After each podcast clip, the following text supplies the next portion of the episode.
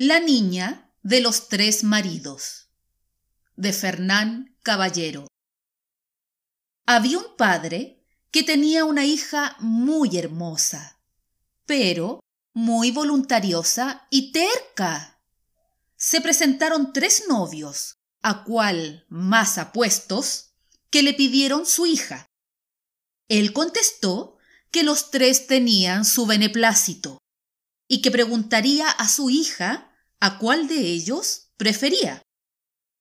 Así lo hizo, y la niña le contestó que a los tres. Pero, hija, eso no puede ser. Elijo a los tres, papá. Pero, mujer, habla en razón. ¿A cuál de ellos le doy el sí?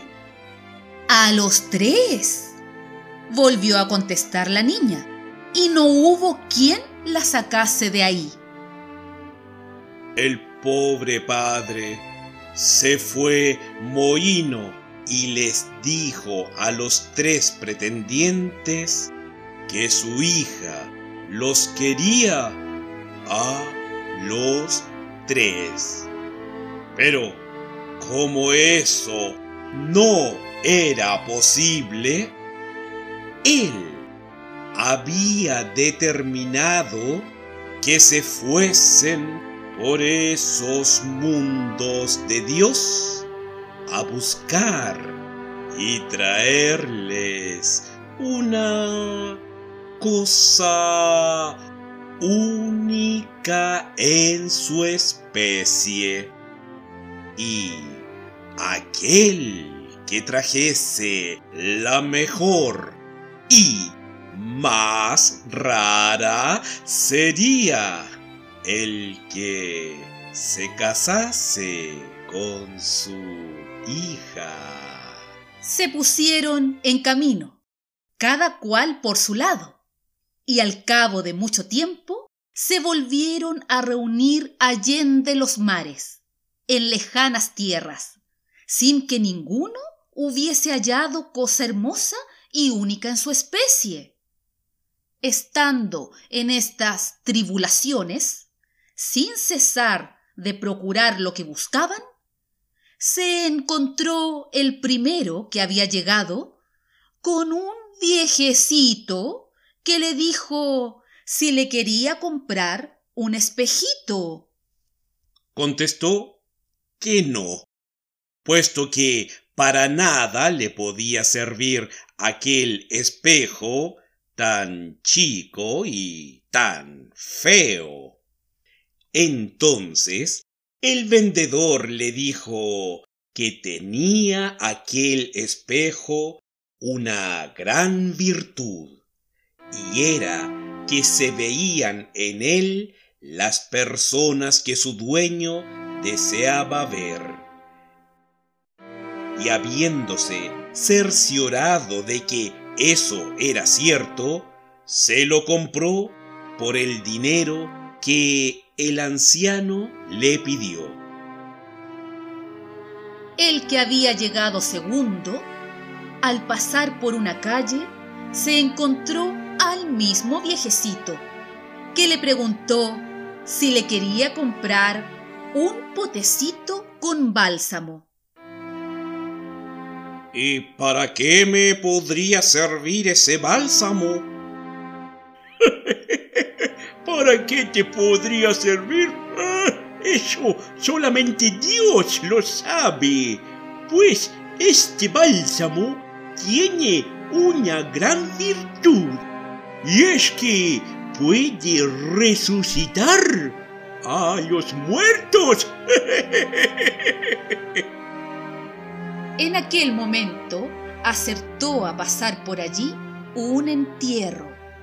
Se fue a la caja, le echó una gota de bálsamo en la boca al difunto, que se levantó tan bueno y dispuesto, cargó con su ataúd y se fue a su casa lo que visto por el segundo pretendiente, compró al viejecito su bálsamo por lo que le pidió.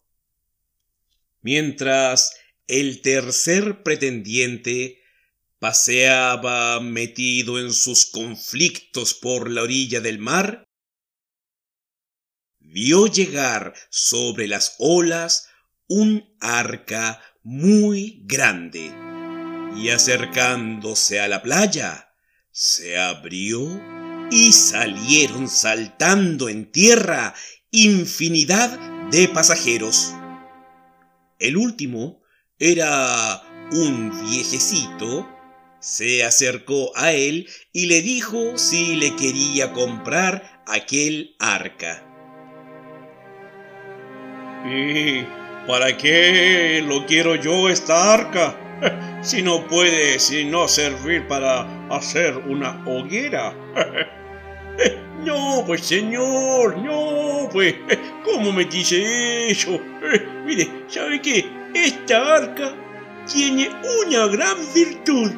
Fíjese usted, pues que en pocas horas lleva a su dueño y a los que con él se encuentren los embarca a donde quieran ir y al lugar donde deseen, ahí los lleva. Si esto es cierto, oiga, ¿sabe qué?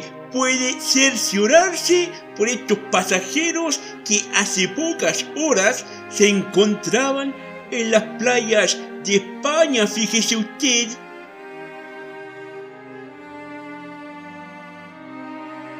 El caballero se cercioró y compró el arca por lo que le pidió su dueño. Al día siguiente se reunieron los tres y cada cual contó muy satisfecho que ya había hallado lo que deseaba y que iba pues a regresar a España.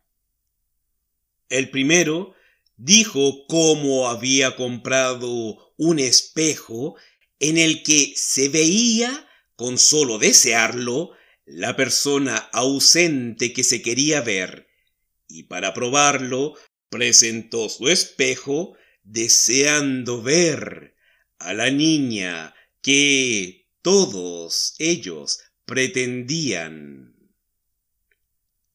¿Cuál fue su asombro cuando la vieron tendida en un ataúd y muerta. Yo tengo un pote con bálsamo que la resucitará, pero de aquí a que lleguemos ya estará enterrada y comida por los gusanos. Pero yo tengo un arca que en pocas horas nos puede llevar hasta España. Corrieron entonces a embarcarse en el arca y a las pocas horas saltaron en tierra y se encaminaron al pueblo en que se hallaba el padre de su pretendida. Hallaron a éste en el mayor desconsuelo por la muerte de su hija que aún se hallaba de cuerpo presente. Ellos le pidieron que los llevase a verla, y cuando estuvieron en el cuarto en que se encontraba el féretro, se acercó el que tenía el bálsamo, echó unas gotas sobre los labios de la difunta, la que se levantó tan buena y risueña de su ataúd que volviéndose hacia su padre, le dijo, ¿Lo ve usted, padre? ¿Cómo los necesitaba a los tres?